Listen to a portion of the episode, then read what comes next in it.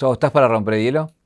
Estoy para romper el hielo, para derretirlo, para comerlo. Me encanta comer hielo, ¿viste? De chico me, sacaba una cubetera entera de hielo, le ponía una jarra y me lo comía todo, mirando alguna película o algo. Así que estoy para todo lo que quieras. Quiero recorrer un poco de tu vida, pero hay una cosa que me interesa de tu mirada. Em, nada, el, mundo tiene diferentes ciclos de la música, ¿no? En los 60 estaban los Beatles, los Stones, después venían, después viene el heavy, y bueno, y así podemos distintas épocas emparentarlos con distintos géneros y bandas y demás. Sí. Y vos que, nada, sos eh, a un punto eh, también alguien que hace soundtrack de, películas, si le tuvieras que poner la banda de sonido de esta época, de esta actualidad, ¿a qué suena el mundo hoy? ¿Qué música tiene el mundo hoy? muy, linda, muy linda pregunta. Em, es como una música confusa, ¿viste? Eh, de la cual es como esas obras, este, medio como el, final de A Day in the Life de los Beatles, ¿viste? Cuando la orquesta sube, sube, sube, sube, sube, sube, sube, sube, y no sabes cuándo va a llegar el acorde final y qué acorde va a ser, y si es un acorde final o un acorde del principio. Es esa sensación tengo, ¿viste? Y es, ¿viste? Con los instrumentos que están, que es una cosa como confusa, pero como que de ahí entretejido hay una música y que casi como que cada uno puede escuchar una música distinta de, eso que está pasando y que es caótica, eh, pero que está conduciendo a algo, ¿viste? Y que tiene vértigo. Eh, y que evidentemente eh, va a concluir en algo, que vuelvo a decir, va a concluir en algo que no sé si es la conclusión, la, terminación de algo o el principio de algo, o ambas cosas.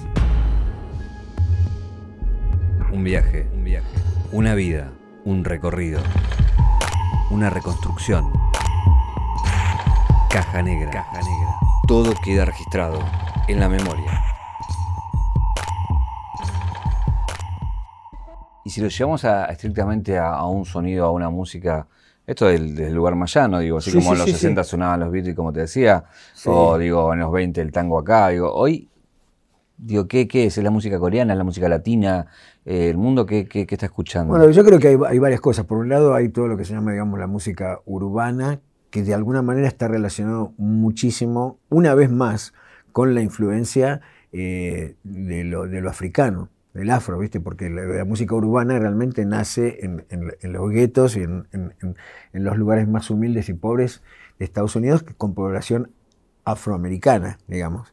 Este, yo creo que hace 20 años atrás nadie hubiera concebido que una cosa tan, tan abiertamente negra, por así decirlo, ¿no?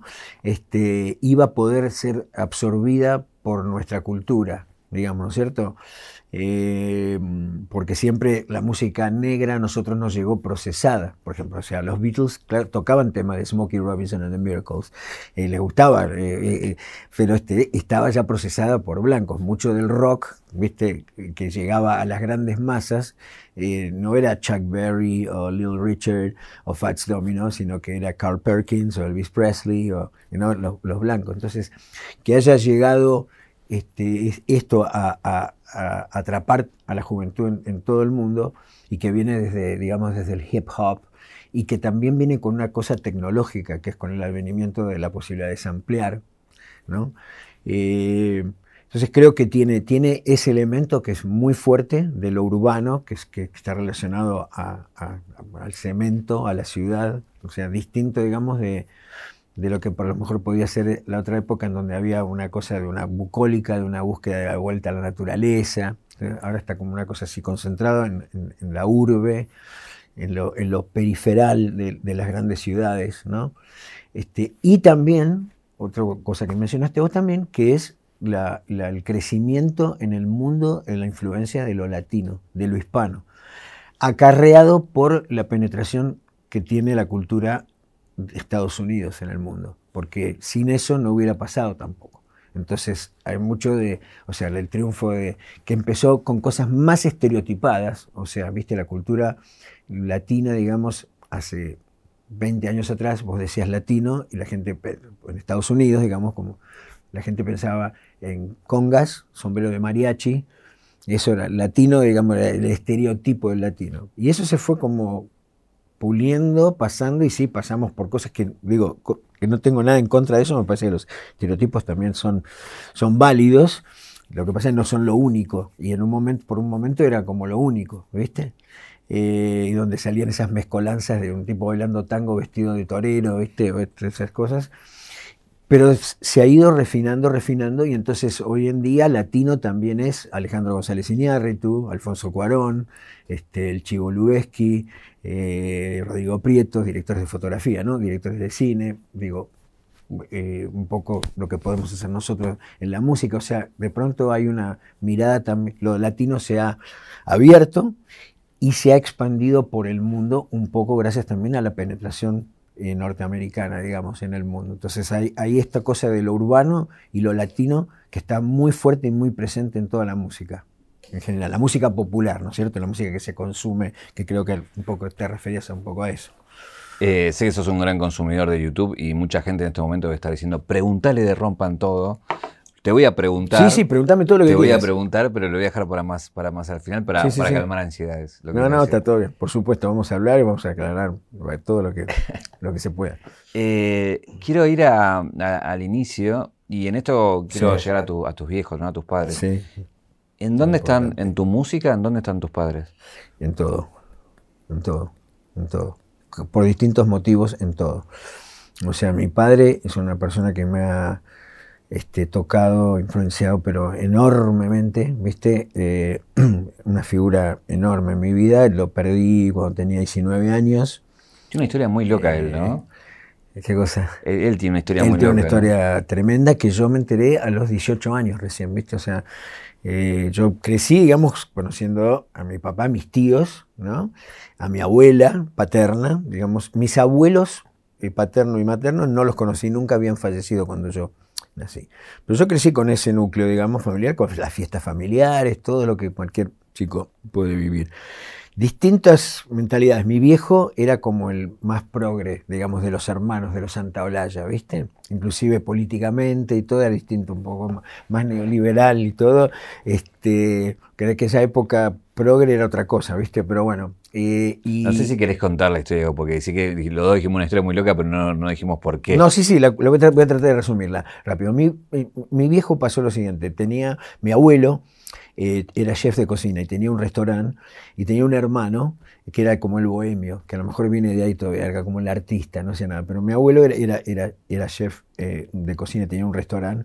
Este, mi abuela trabajaba muchísimo, no se llevaban bien, se armaban grandes líos, este, mujeres, eh, alcohol, eh, todas esas cosas. Bueno, un día tuvieron una pelea y mi abuelo lo agarra a mi papá cuando mi papá tendría unos cuatro años, era como un hermano de los del medio, ¿viste? Ni el más joven ni el más grande. Lo toma de la mano a mi papá y se lo lleva. Y mi papá nunca más ve, bueno, nunca más, durante muchos años no ve, crece sabiendo que en algún lugar de Argentina está su mamá, que tiene otros tres hermanos y una hermana, pero que no saben dónde está. Y lo cría, digamos, eh, el, el, abuelo, digamos, que me da la historia también. Mi abuelo, eh, su hermano, este bohemio, se muere, fallece de esas enfermedades tuberculosas, esas cosas que había en esa época, y la mujer de él se convierte en la mujer de mi abuelo la tía María, que es la que lo cría a mi, padre, es como su, su, madre de alguna manera.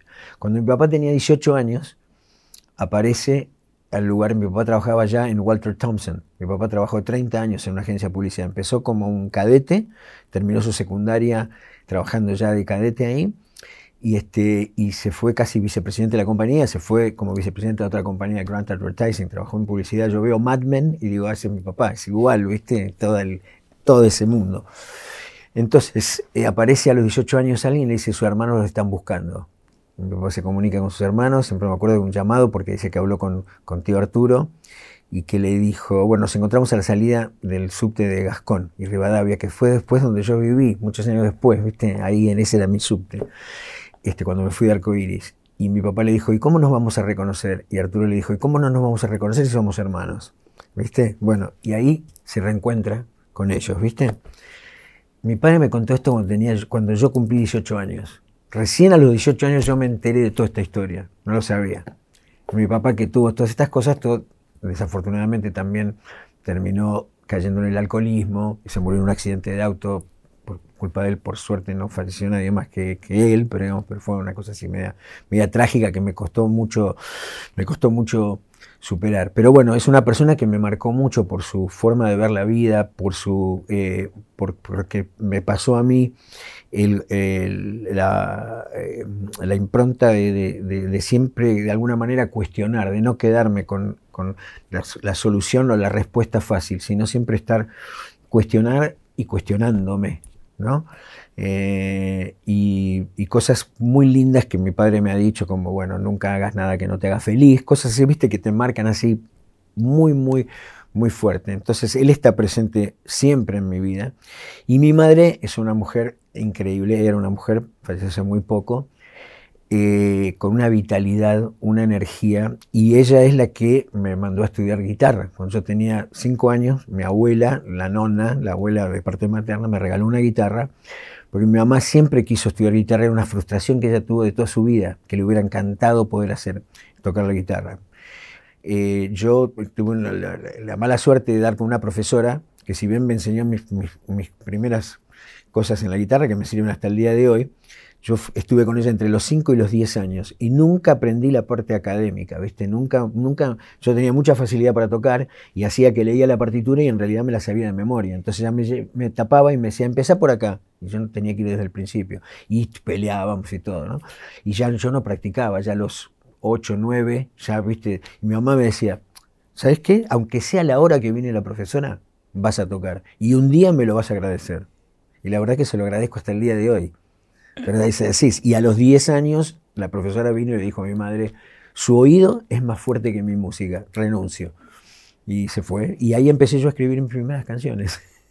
Ahí, quería ir de esto de cómo llega un pibe de Ciudad Jardín, en el, para quien nos vea afuera, es como la periferia de la ciudad de Buenos Aires, eh, a llegar a vivir en esos años en comunidad, con lo, adelantado que ya hoy significa por ahí para muchos. Y aparte en una comunidad que no respondía a lo que la gente en ese momento, inclusive hoy en día cuando decís una comunidad de los 60, la gente piensa en unos hippies roñosos que no se bañan, que, este, que están fumando marihuana todo el día, que se no, no, esto es esta es una comunidad, digamos, de carácter espiritual, de una, una búsqueda espiritual que me acompaña desde muy pequeño, porque la realización o la el despertar de lo, espiritual es también coincidente con el despertar de la música en mí, digamos, está como muy relacionado y siempre estuvo.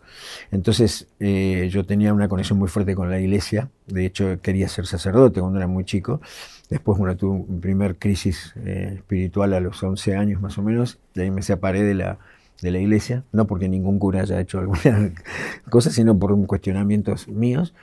Y este, y, pero siempre seguí buscando, buscando. Y la comunidad en ese momento, en ese contexto, te recuerdo que en esos años maravillosos, en esa década del 60, 70, este, donde tantas cosas pasaban en el mundo, donde coexistían el Che Guevara con los Beatles y, llegaban las, las primeras, viste, toda la información de las filosofías del Oriente, que llegaban la experimentación con sustancias que alteraban los estados de conciencia, todo eso que estaba pasando eh, había los Beatles, por ejemplo, ¿no? que papás de alguna manera musicales también, eh, lo habían experimentado también y así fue. Y esa comunidad era muy raro en aquel momento, ¿viste? Con 18 años, este, después de haber sido un muy buen alumno en todos, que mis padres siempre me apoyaron con la música, pero que no pensaban que, yo me iba a dedicar a la música, ¿viste?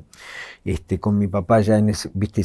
ya en problemas de alcoholismo, tuvimos un momento muy crítico, este, irte a vivir en comunidad, ser, vegetariano en aquel momento. Vos sabés que la gente decía, pero está bien el chico, ¿estás seguro que no, no habían? Pues, ¿cómo era esa vida de monje? Porque eran muchas privaciones. Es una vida, eh, yo llevé una vida eh, monástica, o sea, viví como un monje entre los 18 y los 24 años en el pico de fama de Arcoiris. O sea, tocando y teniendo, digamos, todo ahí, viste, adelante, que podías, eh, las tentaciones, si querés, o lo que fuera. Este, mira, nosotros eh, vivíamos una vida en donde ayunábamos una vez por semana, todos los lunes se ayunaba, eh, teníamos una dieta restringida, practicábamos este, bueno, meditar, eh, hacer yoga. yo aprendí tantra y transmutación de energía ahí. no tomábamos alcohol, no hacíamos drogas y éramos célibes.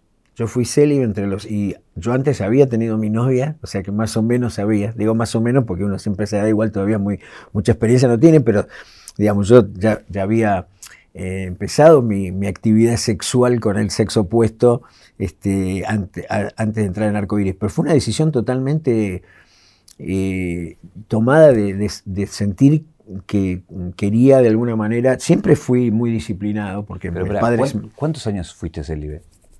Eh, entre los 18 y los 24, Un montón. un montón. ¿Y hoy cómo lo ves? Lo veo muy bien. Aparte, te quiero explicar una cosa, todo eso después como el péndulo, ¿no? De un lado se fue totalmente para el otro, pero totalmente, saber lo que fueron esos 24. totalmente para el otro, ¿viste? Y duró más que lo de, arco, que lo de arcoiris. Este, no, eh, era muy, viste, era muy interesante porque, porque aprendí mucho manejo de energía. Como todo, eh, creo que fue más largo de lo que tenía que haber sido para mí. Que hubiera- yo hubiera querido que hubiera sido dos años menos a lo mejor, porque tenía muchas cosas con las cuales yo no coincidía, viste, tenía muchas, muchas diferencias. Pero había muchas cosas que fueron muy importantes y que me sirvieron mucho y que me sirven hasta el día de hoy. Cuando yo leía después que Sting estaba haciendo tanto, decía, yo eso lo hacía flaco hace 40 años atrás, ¿viste? Y aprender a transmutar energía, el kundalini, este, todas esas cosas que se puede hacer con la, con la energía sexual que es tan fuerte, ¿viste? Imagínate, es lo que te- nos lleva a poder reproducirnos, ¿viste? Ahí en el 78 te, te- te vas. ¿Por, por qué te vas? Porque vas y volvés también, digo. Eh, Claro, es que nunca me, me- me fui, o sea, yo no, me- no me, no me quise, de alguna manera eh, había estado como tantos, este, detenido muchas veces simplemente por tener el pelo largo y, este, y, y tocar eh, rock. ¿viste? Eh, los, tanto viste levantado de los conciertos, la calle, todo. Vivir con miedo. Las, artísticamente cada vez se iban cerrando más todas las puertas. Entonces, yo cuando vi la película Being John Malkovich, no sé si te acordás, ¿viste? Toda la parte del medio piso, ¿viste? Así, o sea, así era como uno se sentía, o por lo menos yo me sentía en ese momento. Pero aparte con miedo, con mucho miedo. Y por distintas razones elegir a Estados Unidos y por distintas razones elegir a la costa oeste y no eh, a la costa este.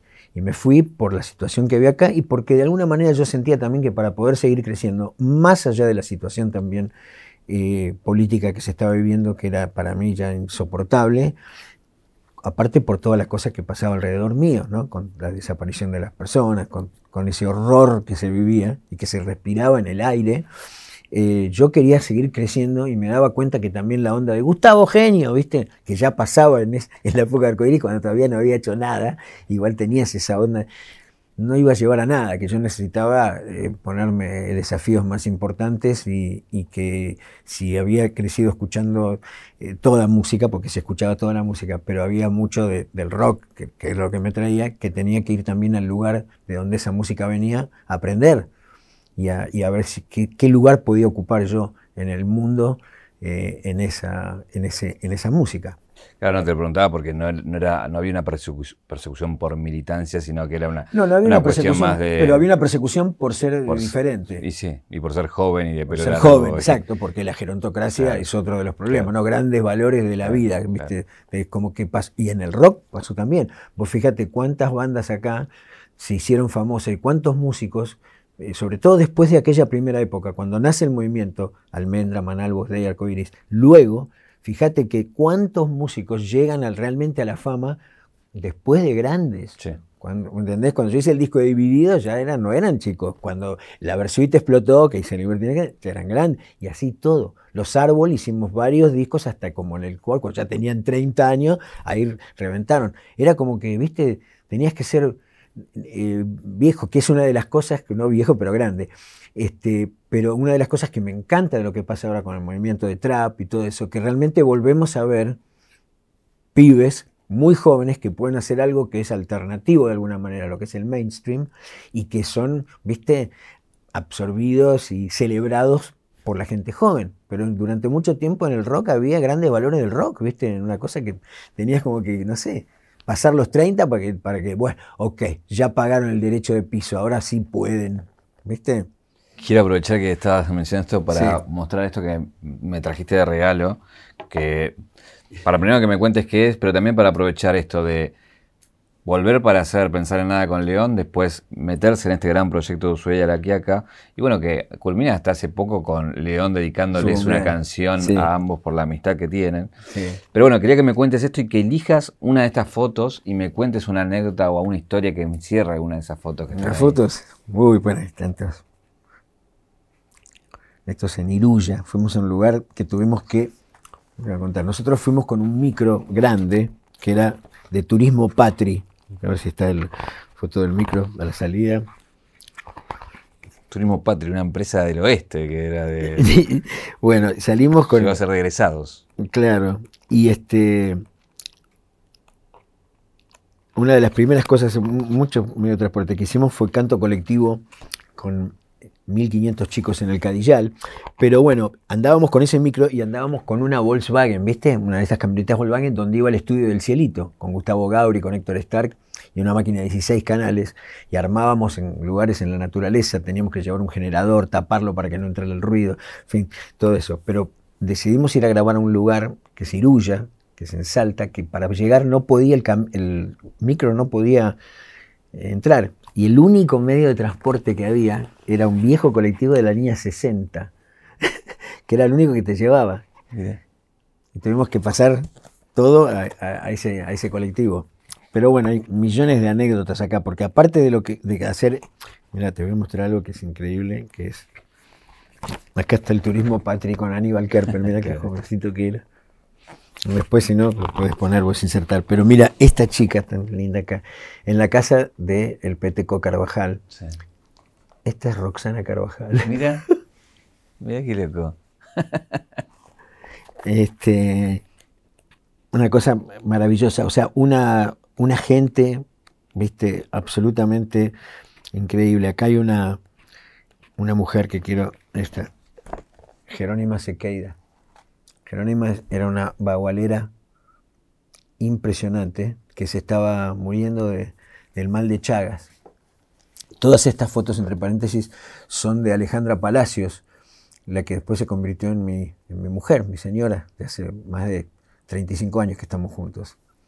Este, bueno, Jerónima Sequeida, em, que estaba enferma de, de, Chagas, del mal de Chagas, se mandaba sus cosas y de pronto en el medio, cuando está grabando sola en las ruinas de los indios Quilmes, se manda, cuando se muera esta Sequeida, no le recen ni un bendito, hagan de cuenta se ha muerto de la majada un cabrito. Yo no te puedo explicar lo que fue ese momento, esa mujer diciendo eso ahí, eh, presentando la posibilidad de su muerte de esa manera, ¿viste? con esa elegancia también después te decía, este, yo soy como el tigre viejo, me gusta la carne tierna, empiezo por el pechito y termino en medio de las piernas. También, ¿no? También tenía esa picardía. Pero no, conocimos una gente y, una música maravillosa. Y sigo con ese mismo interés, viste, muchos años después hice el Café de los Maestros, viste, reuniendo a, a los más grandes valores realmente del tango, de la época de oro del tango, de los 40, de los 50, que vos sabés que la mayoría de todos ellos, diría casi todos, han ya fallecido. Por suerte quedó ese registro del concierto en el Colón y de las grabaciones. Entonces, siempre he mantenido una relación muy estrecha con mi país. Por eso digo que no, no siento que, que me he ido y digo, no lo es de la boca para afuera, ¿viste? Eh, hemos invertido en, ese proyecto, un proyecto vitivinícola, ¿viste? De, tener nuestros, nuestros vinitos y todo, que es una cosa que cuesta un esfuerzo muy grande, ¿viste? Eh, y, sigo haciendo proyectos acá todo el tiempo porque me interesa colaborar y aportar y seguir tratando de ayudar a que, el país salga adelante y a, que se conozca también afuera el talento eh, que hay acá, que es, que es increíble. Ahí quiero unir dos cosas que mencionábamos. Una por el lado de Ushuaia la Caca, León, y por otro lado hablabas del país. Y, en este homenaje que se le acaba de hacer a León, digo, quería preguntarte qué, significa León Gieco para este país.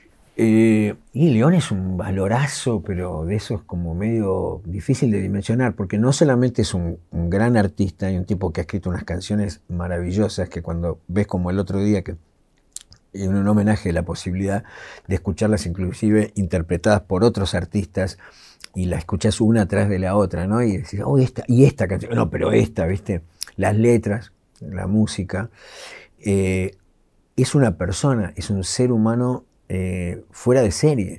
¿Viste? Yo me siento, ¿viste? para mí es un, orgullo y un, honor y un privilegio poder considerarme un amigo de él. ¿viste? Es un tipo que yo muchas veces en mi vida, cuando tengo que tomar una decisión o algo, pienso, ¿y León qué haría ah, en este caso, por ejemplo? Lo, tengo así, es un tipo de una generosidad, y de una empatía, y que ha puesto, viste, toda su, carrera y todo de alguna manera sobre la mesa, jugándose por, por este, siempre por la gente más, más necesitada, viste, siempre solidario, viste. Eh, yo, yo sé las cosas porque hay muchas cosas que la gente sabe que León hace, pero yo aparte sé de otras cosas que León hace también, que son increíbles que no están publicitadas ni nada, porque no, no le interesa, ¿viste? Eso. Este, entonces es, eh, es maravilloso y es, maravilloso que tuve la suerte de alguna manera de ser el primero, ¿viste?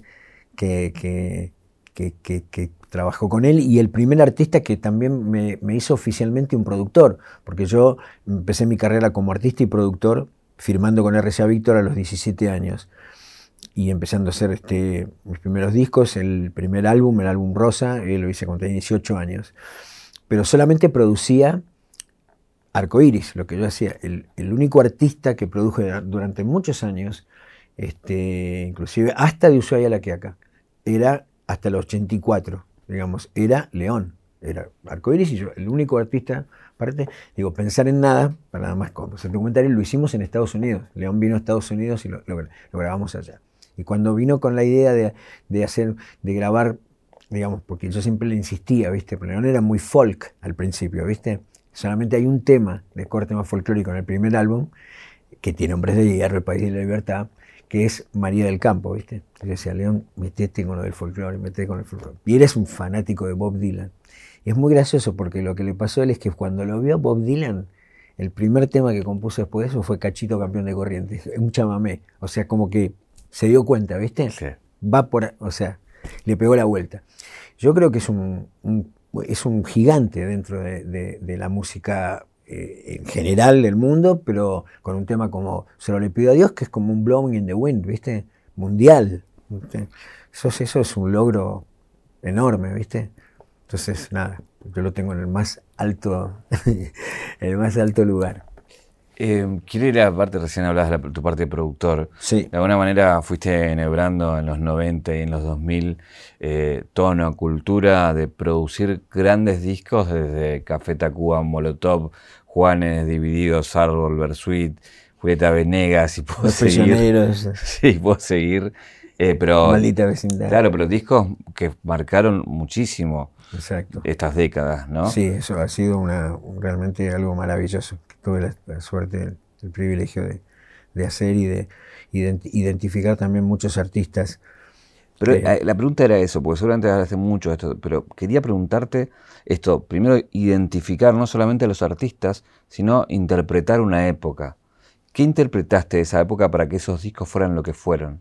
Yo escuchaba lo que hacían ellos, tenía la o sea, tenía los oídos y el corazón y la mente abierta, sin prejuicios, digamos, y, siempre he tenido un apetito voraz por la vida. ¿Viste? Digo que a veces me costó un par de indigestiones grandes, pero eh, entonces nunca, viste, es como que no me quiero perder nada. Eh, entonces todo siempre me encanta lo nuevo, eh, creo mucho, te lo digo siempre también, creo mucho en la eh, la experiencia, y más ahora que cumplí 70 años, ¿viste? También creo mucho en la experiencia y todo, pero creo mucho en los frutos de la inexperiencia también.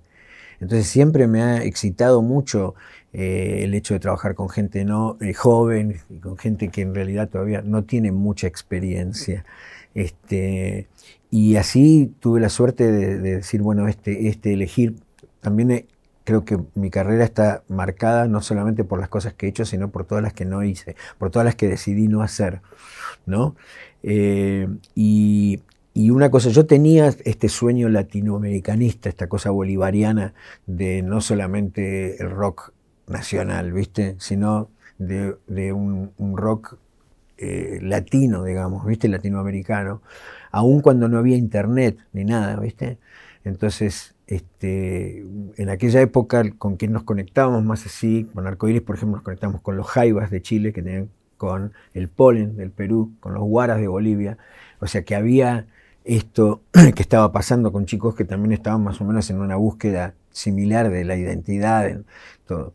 Y siempre me, pasaba que decía, puta, ¿por qué ellos hacen estos discos en Inglaterra, en Estados Unidos, que están tan buenos? Y traían de pronto una consola como las de allá acá, ¿viste? Pero igual los discos no sonaban como los de allá y todo eso. Y, y decía, ¿por qué? Si yo siento que nosotros tenemos una música que tiene un voltaje que es tan bueno como lo de ellos, y cuanto más avanzaba el tiempo, y sobre todo ya llegando a los 90 y todo, el rock, para mí de, ellos, el rock anglo, digamos, se iba degradando, reciclándose de maneras, viste, en donde decías, bueno, muy lindo Soundgarden, está buenísimo y todo, pero Zeppelin, viste, o sea, y, yo veía que, que, nosotros de pronto, claro, teníamos un contexto, ¿viste? Porque siempre la música funciona con eso, ¿no? Que le daba una vibra a la música tan intensa y viendo en Estados Unidos y viendo cómo los chicos y todo están totalmente desconectados con el mundo en general, en la sociedad, claro, viste, acá vos eh, estás politizado de alguna manera, chico, acá sabés que, viste, este tiene nombre, viste, el, el, viste, el, que hizo tal cosa, esto, lo otro, allá, ¿dónde está el enemigo? ¿Viste? ¿Cómo se llama? ¿Viste? Erickson, este, ¿Entendés? CBS, es, no sé cuál es. Y cuando ganás no tenés enemigos, ¿no? ¿Eh? no, pero para los chicos, ¿viste? Entonces, este, yo sentía eso y decía, bueno, lo que hay que hacer es que hay que hacer discos que tengan la misma potencia que los que tienen ellos y que no tengan nada que envidiarles. Y decidí hacer un mapa, después de lo de Usada de la Quiaca también, de trabajar con otros artistas y todo, yo dije, voy a hacer un mapa desde acá, de Los Ángeles, ahora que que puedo tener acceso a la tecnología, que puedo trabajar con un ingeniero de acá, que voy a hacer un mapa de Latinoamérica. Entonces ahí empecé. Los Prisioneros en Chile, que acá es un grupo que, por estas cosas del rock y la defensa del rock nacional, nunca terminó de entrar, pero es un grupo enorme, con un líder que es Jorge González, que escribe increíble, y que es enorme en Latinoamérica, llenan estadios, ¿viste? Eh, prisioneros en Chile, divididos en Argentina, ¿viste? Empecé como maldita vecindad en México, y así, tuk, tuk, tuk, me sale ya al tener tanto éxito, identifiqué a Café Tacuba también, Maldita Vecindad era un grupo, viste, que daban dos mangos, viste, hice el primer disco, eh, todavía bajo el ala de, esta gente que se ponía el crédito, no te daba puntos en el disco, todo eso, y ya el segundo los chicos mismos de la banda dijeron, no, queremos que él sea el productor, bueno, hicimos el circo, vendió un millón de discos, de una banda que entendés que esperaban vender 30.000 discos. Lo identifiqué Café, Café, Tacuba y salió el disco y vendimos 450 mil discos. Y entonces ahí sale ya la posibilidad de tener el sello discográfico. Y ahí armamos Surco. Y como que lo vi, ¿viste? Vi y siempre tenía o a través de un músico o estar en contacto con la calle o eso, siempre estaba como al tanto de lo que estaba pasando. Y se dio, ¿viste? Pasó. Mm. aprovecho que lo mencionaste que uno dijiste, uno también es lo que no hace. ¿Qué rechazaste que para nosotros sería una locura que rechaces? Bueno, algunas cosas que no las puedo decir, ¿viste? Pero te puedo decir que después de los Oscars, por ejemplo, me ofrecieron una película enorme, de un franchise enorme, donde me daban muchísimo dinero. Nunca, o sea, en aquel momento era como un millón de dólares para hacer la música de una película, una cosa que ¿viste? era totalmente fuera de, y este, pero aparte con unas cosas increíbles, porque por ejemplo te decían, te mando el, bueno, mandame el script, ¿no es cierto? Mandame el libreto, ¿no? Pero ¿cuándo lo vas a leer el script? ¿Cómo cuándo lo voy a leer? Sí, sí, ¿qué día lo vas a leer? Sí, bueno, a ver, el jueves lo voy a leer. ¿A qué hora? ¿Cómo a qué hora? Sí, sí, no, porque ¿cuánto te lleva a leerlo? Bueno, no sé, dame, no sé, tres, cuatro horas, me tomo un palo, tomo café, anoto, bueno, ¿qué? Vino un tipo, me lo dejó, se quedó estacionado esperando, a la hora vino, me sacó y faltaban las diez últimas como si fuera, no sé, viste, que aparte, bueno, y no, no, no era para mí y, la película fue un flop total. ¿Superhéroes? ¿Eh? ¿Superhéroes? Es, en el estilo de superhéroes, pero de, las primeras películas así de, de, de protagonistas de que, terminan con todo, ¿viste? no quiero, no quiero, entrar en detalles, pero muy grande, un franchise muy grande y que, me pareció que no, no, no, era para mí. O sea, nunca yo, mira, yo he hecho más de 100 discos, hemos producido con Aníbal Kerpel, que es también una persona muy importante en lo que fue todo esa, ese momento de producir y de surco y de todo eso. Y de esos 100 álbumes no tengo ninguno que esconder. No tengo ninguno que, viste, no, este mejor no te lo muestro. No, no ninguno. Seguramente que sería raro que te gusten todos los discos, pero el abanico es tan grande que también sería muy raro que no te guste ninguno. Algunos que han sido críticos de, mi trabajo, qué sé yo, decís, pero hermano, va desde Maldito Vecindad al Kronos Quartet. ¿Viste? Osvaldo Golijov, o sea, música clásica, tango, o sea, no sé, ¿viste? De, Salgan hasta, ¿viste? León Gieco, sea, alguno. No puede ser que todo Aprovecho que ahí hablabas de lo crítico y que veníamos hablando de Latinoamérica para ir a, Rompan Todo. Perfecto. Eh, pues nada, está bueno ya que te tengo acá, de, ver qué viste de todas las críticas que hubo en redes sociales. ¿Qué entendiste que pasó? Mira, primero, primero lo que vi es una respuesta alucinante y positiva, enorme en todo el mundo. No solamente aquí y en Latinoamérica, sino en el planeta. O sea, el New York Times eh, y The Guardian de Londres lo ponen como uno de los grandes documentales de rock, ¿no? Y la intención ahí era contar un poco la historia del movimiento en Latinoamérica, no del rock nacional, en Latinoamérica, eh, con bandas que de alguna manera tuvieron impacto y trascendieron en el mapa, ¿no es cierto? Eh, pero contada en, en yuxtaposición con la realidad sociopolítica que nos tocó vivir durante el tiempo que esa historia se iba narrando. Eso cosa que nunca se hacía, porque claro, nosotros no éramos cantantes de protesta, pero sin embargo nos metían preso por hacer esa música también por tocar esa música. Entonces había una conexión muy fuerte. Y si bien no había internet, cuando vos empezás a ver que, bueno, acá estaba la Junta, ¿viste? Ah, pero en, Chile estaba Pinochet. Ah, pero y en México, en Tlatelolco mataron 1.800 estudiantes. Entonces había muchas cosas en común, el enemigo, por ejemplo, ¿no? Entonces eso era muy importante contarlo de esa manera. Entonces yo ya sabía que igual, con el mundo de las redes y todo eso, iba a haber siempre un backlash, ¿viste? Yo te digo que yo acá desde el primer momento, antes mucho de, Rompan Todos, cuando yo empecé a producir bandas eh, eh, como Maldita Vecindad, me decían, pero rock mexicano, rock, el rock mexicano, ¿qué es eso el rock mexicano? Porque hay mucha gente que lo único que piensa es que el rock es el rock nacional, ¿no? Pero voy a hacer varias aclaraciones que creo que son importantes, de las, porque alguna gente pensaba, no, claro, puso todas las bandas eh, de él, ¿viste? Ok, de los 90 artistas más o menos que están entrevistados, yo trabajé con 13 de ellos. 13 artistas de los 90 que están entrevistados. Después, si yo participé en algunos de los álbums que han sido pilares del movimiento, ya es una cosa que me excede. Si yo hice Libertinaje, o La Era de la Boludez, o Corazones de Prisioneros, o El Circo de Maldita Vecindad, o Red de Café Tacuba, o sea, ya me, no sé, bueno, es así, es así ¿viste? ¿No? Eh, y, y, creo que lo importante era abrir el diálogo. Yo creo que, mira, si vos ves, había seis productores creo que son ejecutivos. Yo no soy el productor ejecutivo principal. Quizás soy el que más visibilidad tiene y por eso se, se ligó los tomatazos, ¿viste? Este, pero, digamos, hay un productor que es el, cabeza de producción, que es Nico Entel, que es un capo total, es un tipo que hizo una gran documental también que se los recomiendo a todos, este, que se llama eh, Los pecados de mi padre. Eh, sobre el hijo de, Pablo Escobar, que, dirigió y, escribió. Y hay un gran director que es Piqui Talarico, que se fumó horas y horas y horas y es el que entrevistó a todos los músicos y que logró que los músicos contaran todas esas historias. Yo, ya para contar algo muy personal, por momentos dije, che, pero viste, me parece que hay mucho de lo mío, yo quiero sacar esto y me dijeron, en un momento dado hubo tantas idas y venidas que me dijeron, mira, vos en lo tuyo no te puedes meter más. Vos acá no puedo opinar de todo lo demás y todo, pero acá ya está, ¿viste? O sea, vos querías sacar cosas y no te dejaban. No me dejaron, no. Claro, pero, ¿viste? Cosas que, no sé, eh, que a mí me parecían, no, pero es demasiado, ¿viste? Eh, eh, porque los que me conocen saben cómo soy yo, ¿viste? Entonces, eso también es lo que a mí me, importa. La, gente que yo conozco, mis amigos, los colegas, la gente que trabaja en esto, y los músicos, los artistas, me conocen, saben cómo, me paro frente a la vida.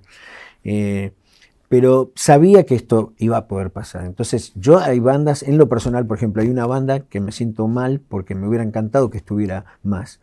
y pedí y no, no, al final, no, sé, no quedó en el corte, que son los, los decadentes, porque ellos sí que realmente han tenido también una proyección fuera. Pero hay bandas que son enormes y buenísimas, como por ejemplo La Renga, que considero una banda del carajo impresionante y buena, pero que de pronto no tienen una, una proyección por ahí en el, en el territorio dentro de lo que fue esta movida ¿viste? Como tienen otras bandas que a lo mejor son más pequeñas y sí lo han tenido, ¿no? Eh, entonces, digo, un poco de eso de por qué no estaba esta banda. Hay cosas que la gente no sabe también. Hay algunos músicos, en el caso de México, por ejemplo, que se los buscó dos años, ¿viste? Y entre el manager y esto y lo otro, ¿viste? Nunca se logró la entrevista, pero ya no fue una responsabilidad del documental. Después se licenciaron 160 temas, si alguien supiera lo que lleva a licenciar temas. Y después, por ejemplo, había una banda que dentro de esto que te comentaba, que era para nosotros inobviable, por más que no tuviera a lo mejor la proyección en el territorio de lo que estábamos hablando, ¿no? Que son los redondos. Y los redondos están, y el indio está ahí. nadie que, alguien que conozca el indio y que conozca esa cultura, este, sabe lo difícil que es que te acepten o que te dejen que puedas poner algo, ¿no? Y eso dice algo. Claro, había gente que decía, no, pero es que tenía que haber habido más. Bueno, sí. Es imposible complacer a todos. Y yo creo que si abrió el diálogo, ¿viste? Yo dije que me parecía que el rock este, estaba como el mundo, en cuarentena. Y que, y que la, la vacuna, digamos, iba a venir de Latinoamérica. Y que seguramente iba a tener perfume de mujer. Pienso un poco, ¿no? y, tratamos dentro de lo misógino que ha sido el movimiento, por lo menos en todos los años hasta no, hasta, no hace tanto, digamos, tratamos en un momento de, hablar de eso y bueno, lo tenés Andrea Echeverry, viste, eh, diciendo, mostrándote como en una gira en Estados Unidos eran como 60 personas y la única mujer era ella, ¿no? Pero también Andrea, por ejemplo, con respecto a los lugares, porque también recibía de países, ¿no? diciendo, bueno, ¿por qué no hay más de...? Porque se eligieron dos polos, que fue México y Argentina, como los polos más principales, porque son donde los mercados son más grandes, donde todo eso, inclusive hay un momento donde Andrea Echeverry te dice, es que cuando vos salís en México a la calle, o en Buenos Aires en, la calle, respirás rock, hay rock, y eso en mi país no pasa. ¿Viste? Quizás porque hay también mucha influencia de la cultura afro, por otras cosas, pero eso no está. Eso es en Argentina y en México que hay eso. Entonces, hay muchos motivos por el cual las cosas fueron así y yo lo que pienso es que, nuevamente, que si abrió el diálogo, si hay, bueno, ahí está el territorio. Nosotros, nuestra idea era seguir haciendo más. Queríamos hacer, por ejemplo, eh, para una segunda temporada, eh, dos o tres episodios nada más que dedicado al metal, porque consideramos que es un subgénero en sí también, que es una cosa al rock más barrial, a los grupos de cada país donde si un grupo como La Renga o viste grupos si hubieran tenido el coso. Y desgraciadamente, viste, no siempre una de las cosas, pese a que el, show estuvo número 15 en el mundo de Netflix, ¿eh? Y número uno en México, Argentina, por una, semana o algo así, en un mes ese estuvo top 10, eh, pero no, no se continuó. Pero bueno, está la esperanza de que en un momento se pueda, se pueda continuar y se puedan abordar todo eso. Este, y artistas, muchos que han quedado que. Miguel Cantilo era otro que me hubiera contado, porque Miguel también pasó de la época de, Pedro y Pablo a Punch. ¿viste? Él también hizo esa transición al coso. Y quedaron, sí, ¿viste? ¿Te reíste de los memes? Eh, me cagué de risa, tengo la colección, tengo la colección. Y mira, y pasó una cosa de eso ahora en el cumpleaños de León, porque hicimos pensar en nada, ¿viste? Con ese riff, ¿no? Que eso lo hicimos en Estados Unidos. Lo grabé, lo hice ahora para León con la misma guitarra, con la hice con una Schecter que tenía y todo eso. Bueno. Y ese, cuando hablo con Vital, con Lito, ¿viste? Para todo eso le digo, vos sabés que eso tiene una, una cosa que es una trivia muy buena, le digo, para una pregunta así de cosas. Le digo que le digo, ¿vos sabés quién toca el solo de armónica en ese tema? No, yo, le digo. Yo tengo el tema de la armónica. No, y me dice increíble, entonces tenés que tocarlo. Y digo, no, le digo, después lo de rompan todo, me van a decir, ¿también le enseñó a tocar la armónica a León? ¿Viste?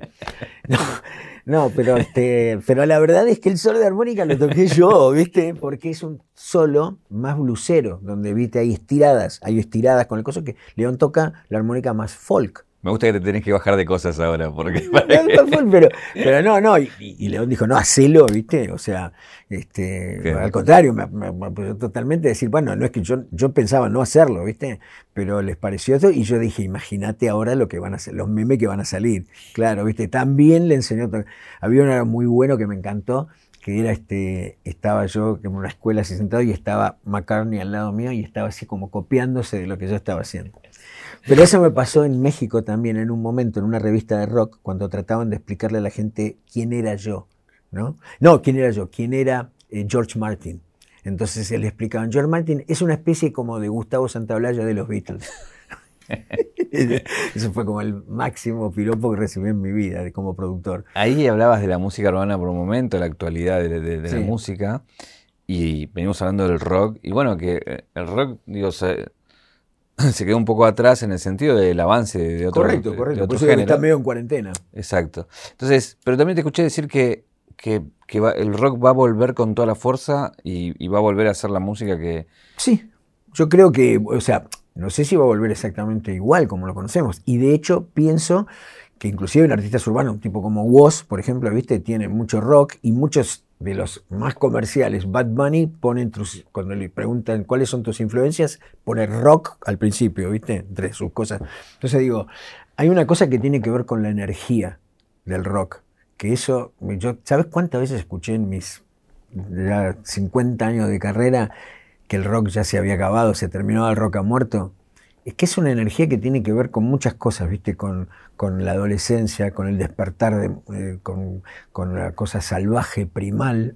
Por eso para mí siempre enganchado lo del folclore, porque tiene que ver esa cosa primitiva, ¿viste?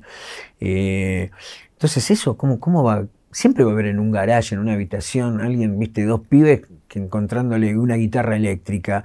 Eh, vos sabés que ha aumentado la venta de guitarras eléctricas en, el público femenino. Hay muchas mujeres comprando guitarra eléctrica ahora. Eh, quiero ir a, la parte, recién lo nombrabas, pero la parte más de, musical, digo. Sí. Estoy sentado frente a alguien que ganó dos Oscars y que eso, digo, por más que digan lo que digan, digo, es un logro que muy poca gente eh, lo, tiene. Eh, todavía yo no lo creo, ¿viste? Pero, pero están ahí, están guardados en un bolso, en, un placar, porque es muy, es un, peso, un premio muy pesado, ¿viste? Es el más pesado en todo sentido, pesa cuatro kilos y medio cada. ¿Lo tenés en un bolso? Lo tengo en un bolso, sí, guardados en un placar. Porque me dan un poco de impresión. Sí, mucho tiempo tuve, tenía algunos awards afuera, ¿viste? Nada más. Ahora finalmente tengo una vitrinita de Ikea, ¿viste? No, nada, donde puse lo más que pude. Tengo ya, ¿viste? 19 Grammys, por ejemplo. Me acuerdo cuando me nominaron la primera vez y perdí, este, y pensé que ya era, que ya está, fui, ya fui. Esto era lo máximo, llegué hasta acá, Estados Unidos, todo, me nominaron, no me perdí ya, ¿viste? es increíble, ¿viste? Y, tuve la, suerte de eso. Tengo dos BAFTAs que son como Oscars, pero británicos, ¿viste? Un premio muy, muy importante. Tengo dos de esos. Tengo un Golden Globe, un Globo de Oro. Eh, he tenido esa suerte de ese reconocimiento que yo lo vivo a mi trabajo, ¿viste? Yo tengo bien claro que el premio te lo otorgan a tu trabajo, no a vos. Yo creo que hay artistas que se confunden y se piensan que el premio se lo dan a ellos, ¿viste?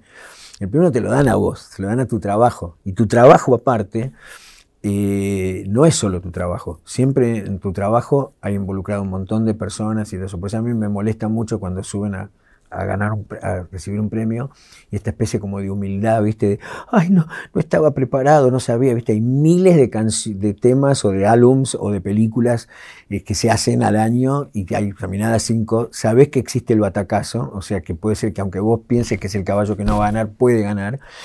Y ese momento es el momento donde tenés la oportunidad de, de hacer conocer a esa gente que no sale en la foto, que no, Ese, es el momento. Entonces, esa especie de humildad para mí lleva encerrada una, casi te diría una arrogancia, viste, que no, nunca, nunca me gustó eso, viste.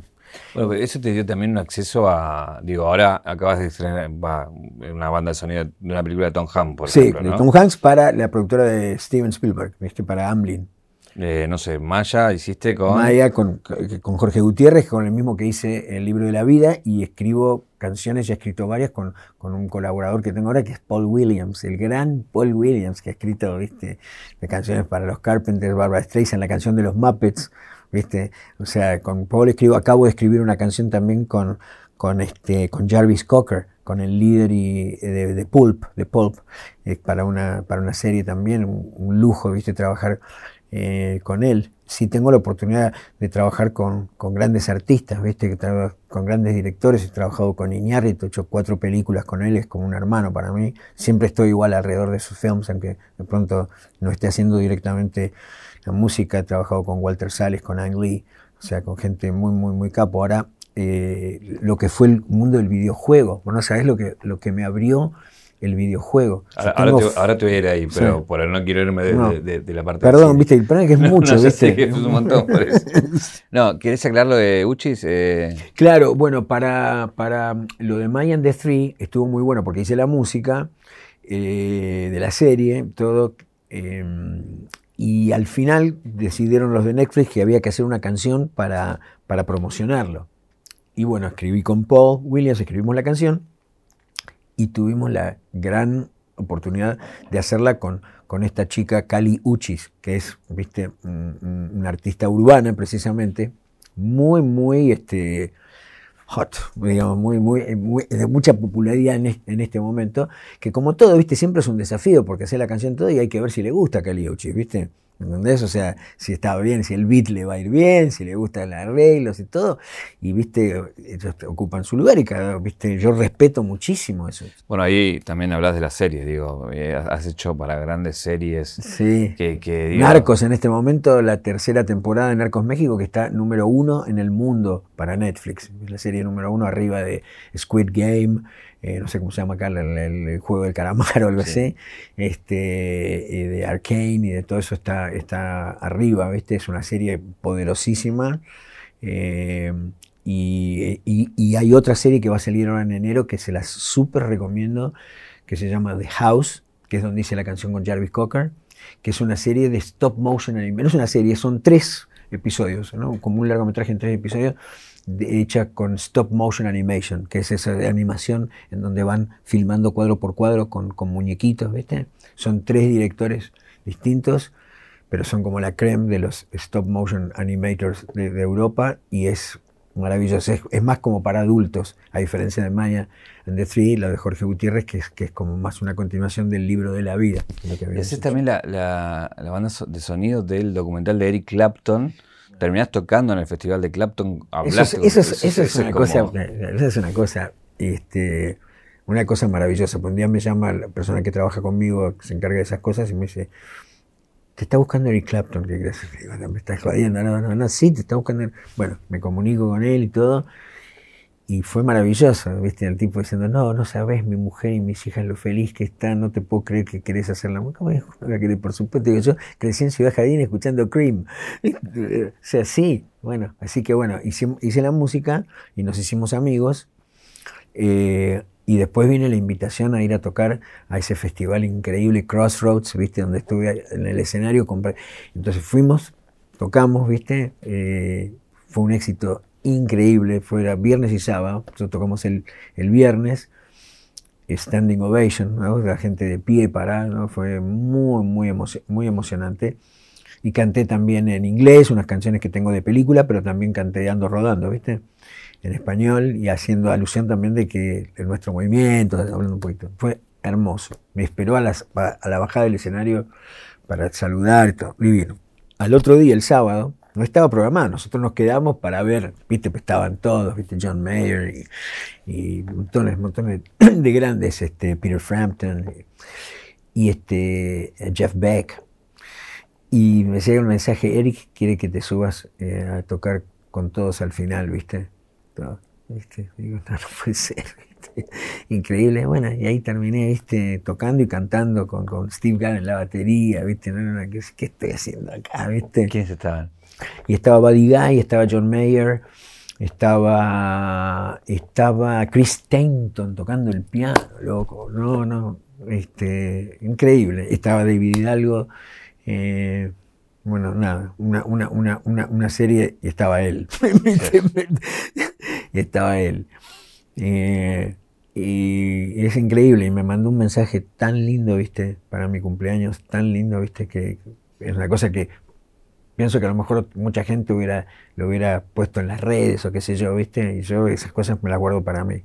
Pero me mandó un mensaje musical, cantándome, digamos, ¿no? Unas cosas así, no, olvídate. Eh, contame y explícame qué hiciste con la NASA.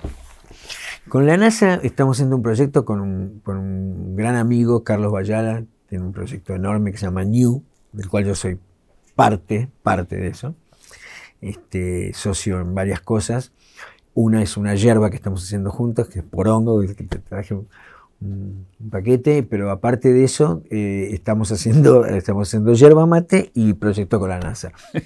Y con la NASA estamos haciendo dos proyectos. Uno que ya está, que es, una, es un mural, eh, de, que es un video en realidad, pero gigante, una pantalla gigante con un mural, que cuenta un poco la historia de, NASA eh, y, engancha con lo que es ahora toda la energía que tiene puesta la NASA, que es este proyecto, que es la misión Artemis.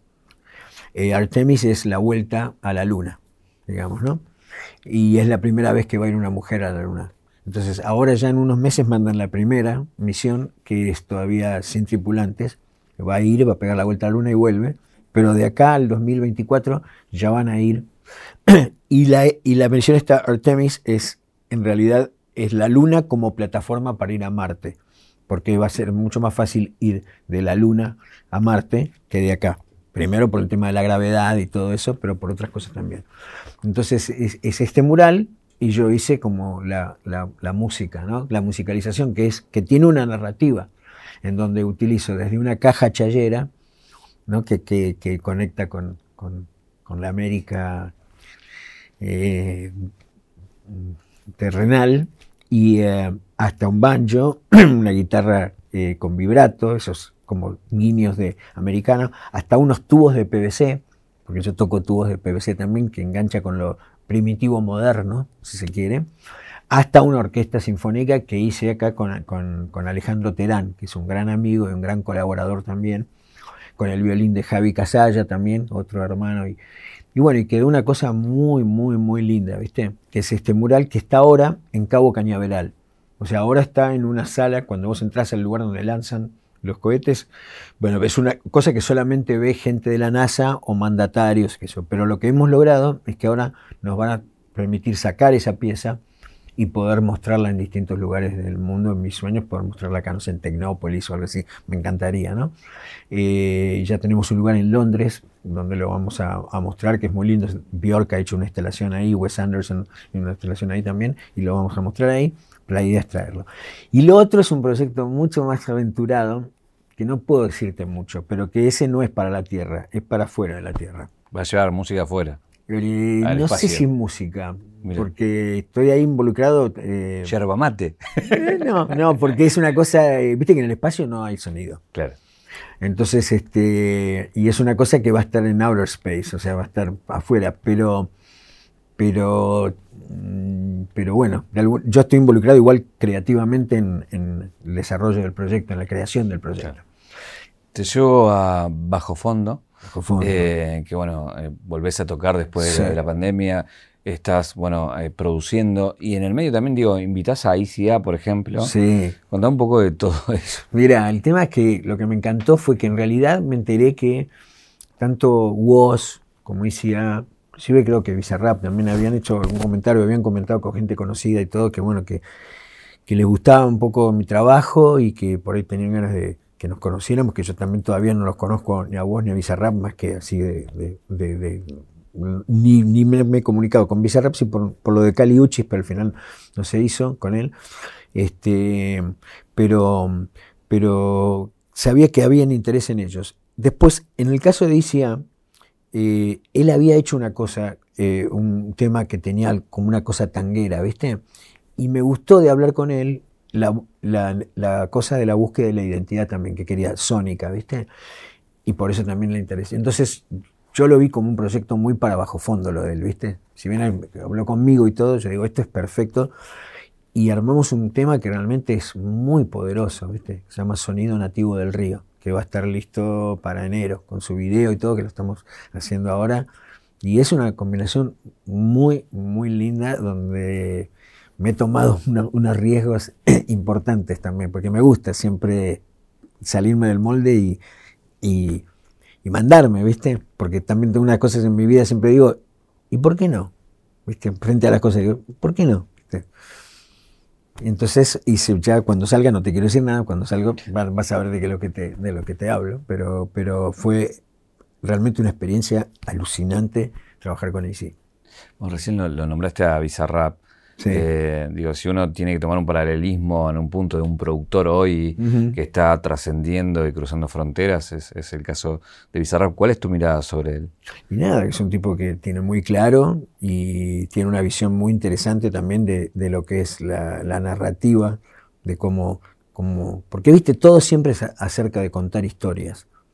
Todo, en forma de álbum, en forma de una canción, en forma de la música de una película, siempre estás contando una historia o ayudando a contar una historia. Y entonces, para mí se ve mucho la mano de, un productor también es, cómo llevas adelante la narrativa de la historia, ¿viste? No sé, las canciones en general parecen una cosa muy burda. Eh, los versos tensionan y los coruses liberan, ¿no? Pero aparte tenés las intros y los puentes y la parte instrumental. Una vez que sabes todo eso, de acuerdo a cómo lo acomodas, a veces, viste, decís, no, ¿sabes qué? Todavía no mandemos el chorus, hagamos un verso más para que tensione más y reviente. O decís, ¿sabes qué? Esta canción vamos a empezar con el chorus.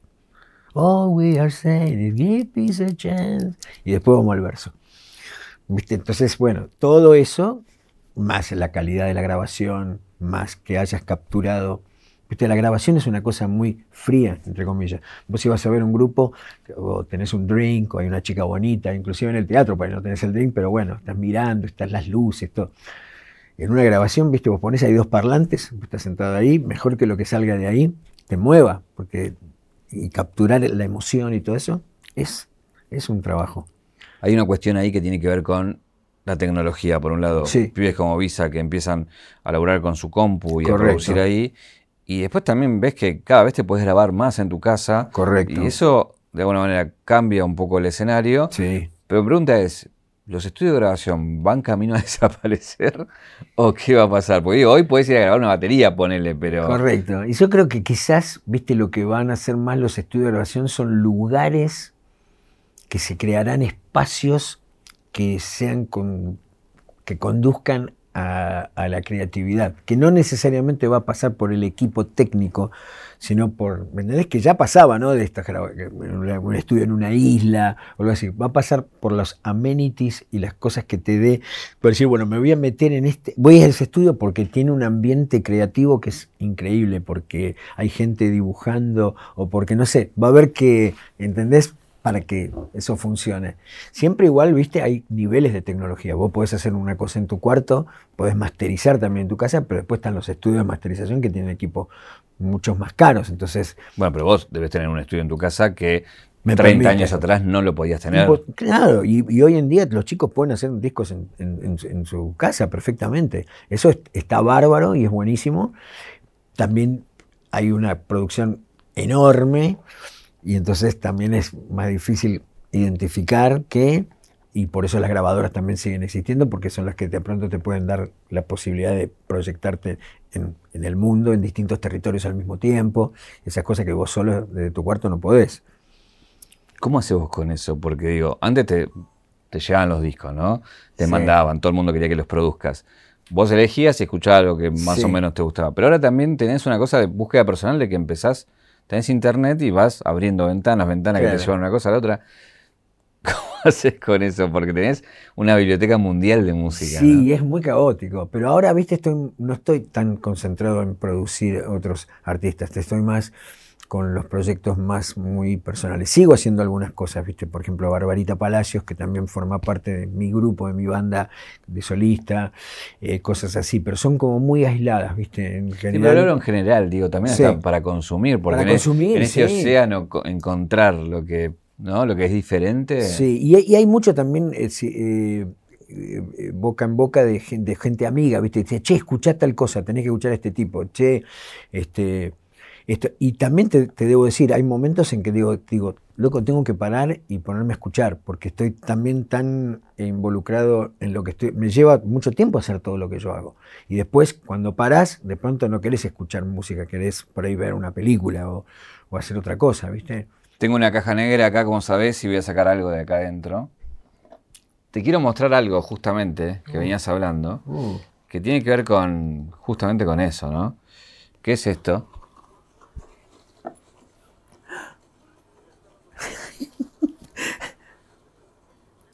¿Qué es esto?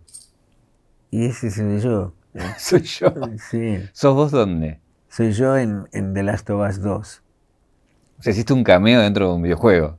Me, me pidieron. Neil quería que yo estuviera en el juego y, y, la verdad que para mí era un honor. Que eso, ¿Cómo voy a estar yo en un videojuego? ¿viste? Pero me encantó porque. Este, porque realmente lo siento mucho, la música y el juego, o sea, lo, me siento muy, identificado con, con, el juego, o sea, con, la forma que tiene Neil de ¿Viste? No sé si vos estás más o menos enterado de cómo es la historia y todo esto. Sí, pero, o sea, sos consciente, ¿no? De que hay gente zarpadamente fanática de esto y que para que, un argentino esté metido ahí, digo, que, no importa esto que vos decías, no importa qué hiciste antes, que esto que hiciste acá es como que no lo pueden creer que haya sido parte de, este videojuego. ¿no? Yo, tampoco lo puedo creer. Pero también es, muy interesante, porque ya nos vamos a ver muy profundo, de que todo esto, viste, es una gran ilusión. Todo esto, todo, toda esta vida es una, es una ilusión. viste, es el maya que hablan, ¿no es cierto? Es una linda ilusión igual, es una bella ilusión. Y, y, entonces en este mundo de la ilusión, viste, es como en los sueños, es todo como un, como un sueño, viste. Los, aborígenes en Australia van a, van a un lugar a, soñar, ¿viste? Y piensan que, ese momento es el momento real, que esto no es real, es irreal, es un sueño. Y es un sueño. Entonces, en el sueño todo puede ocurrir. Todo puede ocurrir. O sea, ¿entendés? Es, entonces, es como que me sorprende y al mismo tiempo tampoco pero es raro, ¿viste? No, sé cómo explicártelo, pero es una cosa extraña. Que yo esté en el videogame ahí, ¿qué estoy haciendo yo ahí? Este, pero, tipo, me soplaron que te pasó de ir a una convención en Kuwait, por ejemplo, y pibes de Kuwait que se te acerquen. Por, ¿Cómo fue eso? Y eso no solamente los pibes, las pibas, eso es lo peor de todo, porque están con los gurkas, viste, con los cosas todos tapados y no las puedes tocar. O sea, viste, uno natural como somos nosotros. ¿viste? abrazar, Claro, Benitos, no, viste, se corren todo. No, no, no, no. O sea, pero sí, imagínate ahora lo, enfermo que está este mundo también, ¿no? Porque les prohíben todo eso, pero están jugando un videojuego. De pronto, viste, hay cosas violentas, que yo, yo me imagino para ellos debe ser un momento en que pueden salir un poco, por lo menos a algo, ¿viste? Este, pueden estar sin él. Claro, ¿viste? Y, eh, es, muy, es muy increíble ver eh, gente de una cultura así tan diferente y todo, totalmente consustanciados con la música, ¿viste? La música, el poder que tiene la música es algo maravilloso, ¿viste? ¿Qué piensa que pegó tanto este juego? Yo te digo que es la emotividad, o sea, em, vos sabés que llora la gente jugando el juego, y no es que llora en cualquier lado, llora en ciertos lugares que son el lugar, como en las películas, ¿viste? El momento donde pasa eso. Entonces, eh, por eso te digo que cuando yo siempre tenía esa idea, ¿viste? Cuando Neil me contó la historia, yo dije, no, y después cuando, cuando lo vi, porque te lleva mucho tiempo, ¿viste? O sea, nosotros trabajamos en la música dos años, o, en el segundo casi tres años. Eh, cuando lo ves, en esa primera historia de Last of Us, cuando muere la nena al principio, no quiero tampoco spoiler para el que nunca lo jugó, pero es muy, muy fuerte, muy emotivo a la gente. Entonces creo que ahí la música, eh, todo juega como un rol distinto. Y pasa algo en el segundo juego que es muy alucinante, y que es que un personaje con el cual vos estuviste invertido tanto tiempo, que es una de las chicas Ellie, que estás invertido en todo el primer juego, y el segundo, una gran parte, en el segundo tiene una que es como su enemiga, ¿viste? Y que vos, como jugás con Ellie, vos al jugar estás jugando con ella, ¿no? Y en un momento dado pasás a jugar con la otra, con el archienemigo. Es que es una cosa increíble. Y entonces te empezás a poner en los zapatos del otro. Que me el punto de vista. Claro. Qué bien que vendría acá eso, ¿no? En este país.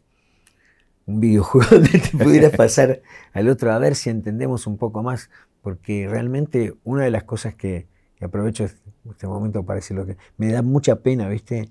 Eh, esta famosa grieta y esto y, la gente que trabaja en esto, en, el odio, en, la, falta de, una visión que, construya y la, falta de entender que hay que, que de la única manera que, que cualquier cosa puede ir adelante es cuando la gente de alguna manera se sienta, conversa y llega a un acuerdo. No hay otra forma, es imposible. Entonces pensar que la solución es esta o esta, no. ¿viste? Yo creo que igual, yo creo que hay cosas que uno tiene claro, yo sé cuál es mi, posición eh, frente a, las cosas y sé que hay cosas que han ocurrido espantosas, ¿eh? como, como se ha endeudado el país y, la gente que ha aprovechado, y hay gente que en otros lugares del mundo, viste, con, con menos va presa, este, y bueno, todas esas cosas horribles. Pero pienso que de los dos lados siempre, también aún en el lado que